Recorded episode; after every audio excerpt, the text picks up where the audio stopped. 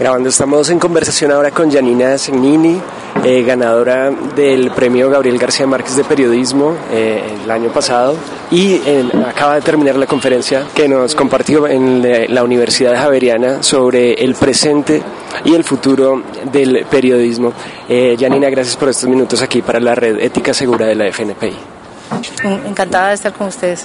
Bueno, Janina, eh, algo de lo que más nos llamó la atención durante la conferencia fue lo que dijiste sobre ese conflicto interior que habías tenido luego de haber tumbado presidentes, ministros, eh, con las investigaciones que realizaste eh, con el equipo de la Nación y darte cuenta que ese no era el, fin de, la profesión periodística, sino que había cosas más importantes. Y lo que te quiero preguntar es, además del tema de la desigualdad, ¿qué otros temas has reflexionado que creas que valga la pena en los que la prensa eh, profundice aprovechando las herramientas del periodismo de datos? Em, bueno, hay una constante, una, un tema transversal en todos los temas. Educación, espectáculos, lo que quieras. Entonces no, no, voy a enfocarme en un tema, sino en esa transversal que es es seguir, es decir, entender cómo se gasta el dinero. Es la cosa más sencilla de hacer y a todo el mundo le da como susto metérsele al, al, tema porque suena como a financiero. Ya cuando nos dicen la primera palabra complicada nos asusta. Pero al final todo tiene que ver con eso. Todas las decisiones, todos los negocios oscuros. Entonces, eh, si el abordaje es eh, eh, un ejercicio sano de vigilante de cómo se está gastando el dinero público, para empezar, pero también, eh, pero también dinero privado aportado para causas públicas o, demás.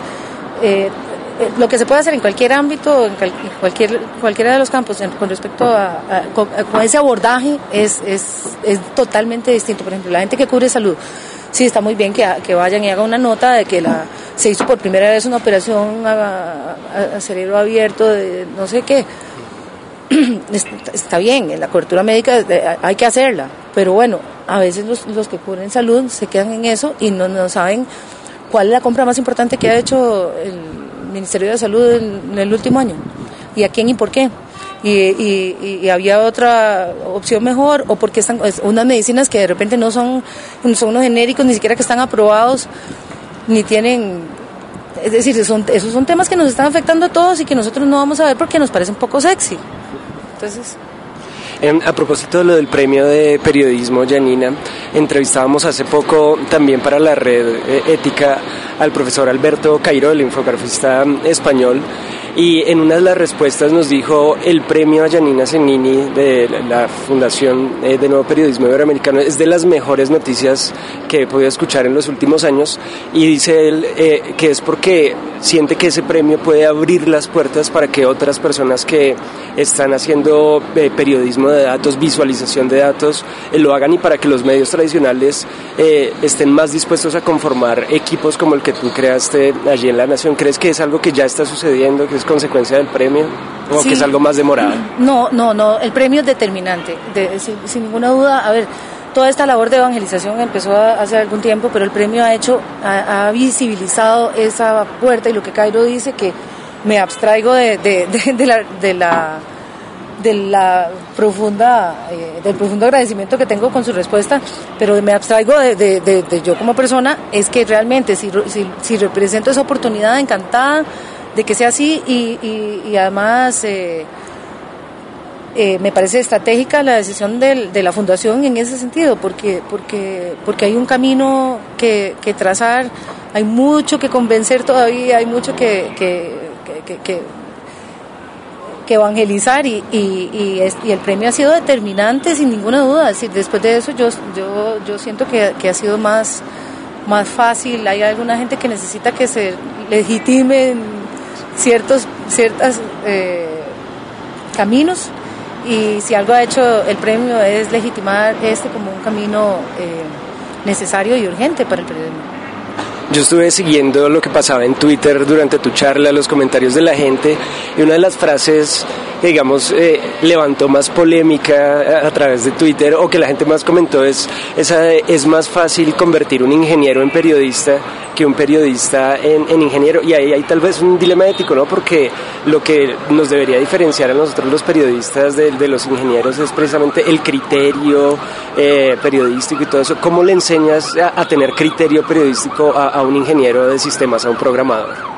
Bueno, eso en, el caso nuestro no fue una, enseñanza formal, sino que el día a día, el convivir con nosotros, el escucharnos pensar, el, el, eh, perdón, las decisiones que se iban tomando y por qué esta decisión y por qué buscar balance y por qué tal.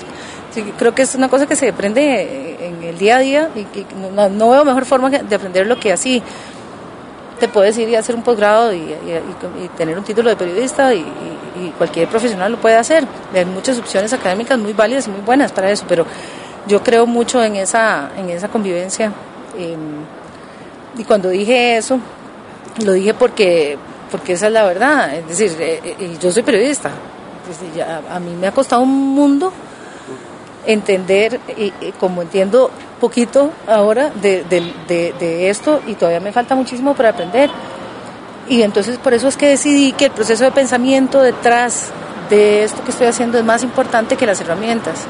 Y por eso entendí que si yo pretendo dar la misa, cobrar la limona y, y, hacer todo, nunca lo voy a lograr. Y por eso llegué a la conclusión de que el trabajo de equipo es tan importante. Y por eso además entendí que mi rol es muy importante. Eh, y esa convivencia me ha enseñado a mí, por ejemplo, con técnicos, de, ellos tienen las herramientas, pero necesitan eh, de, esa, de esa orientación y nosotros sabemos cómo hacerlo, nosotros sabemos cuál es la historia relevante.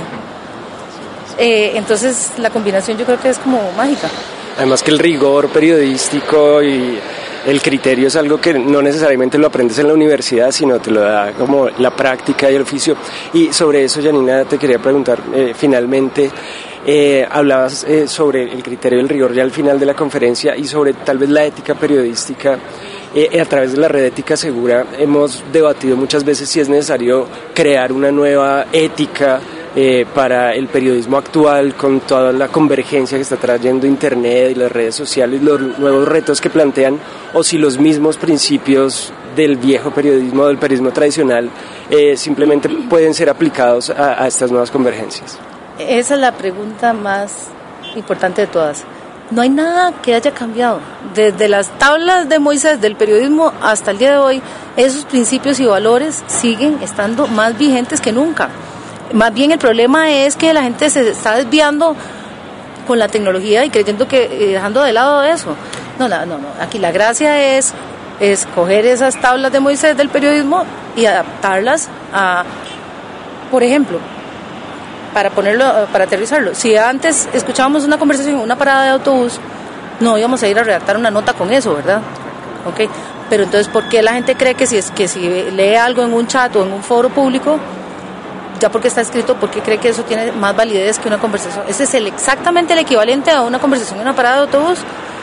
Eh, igual, un foro, un grupo de discusión es exacto, exactamente igual que ir a una reunión de, de, alcohólicos anónimos o ir a un estadio de fútbol y escuchar a un grupo de personas hablando.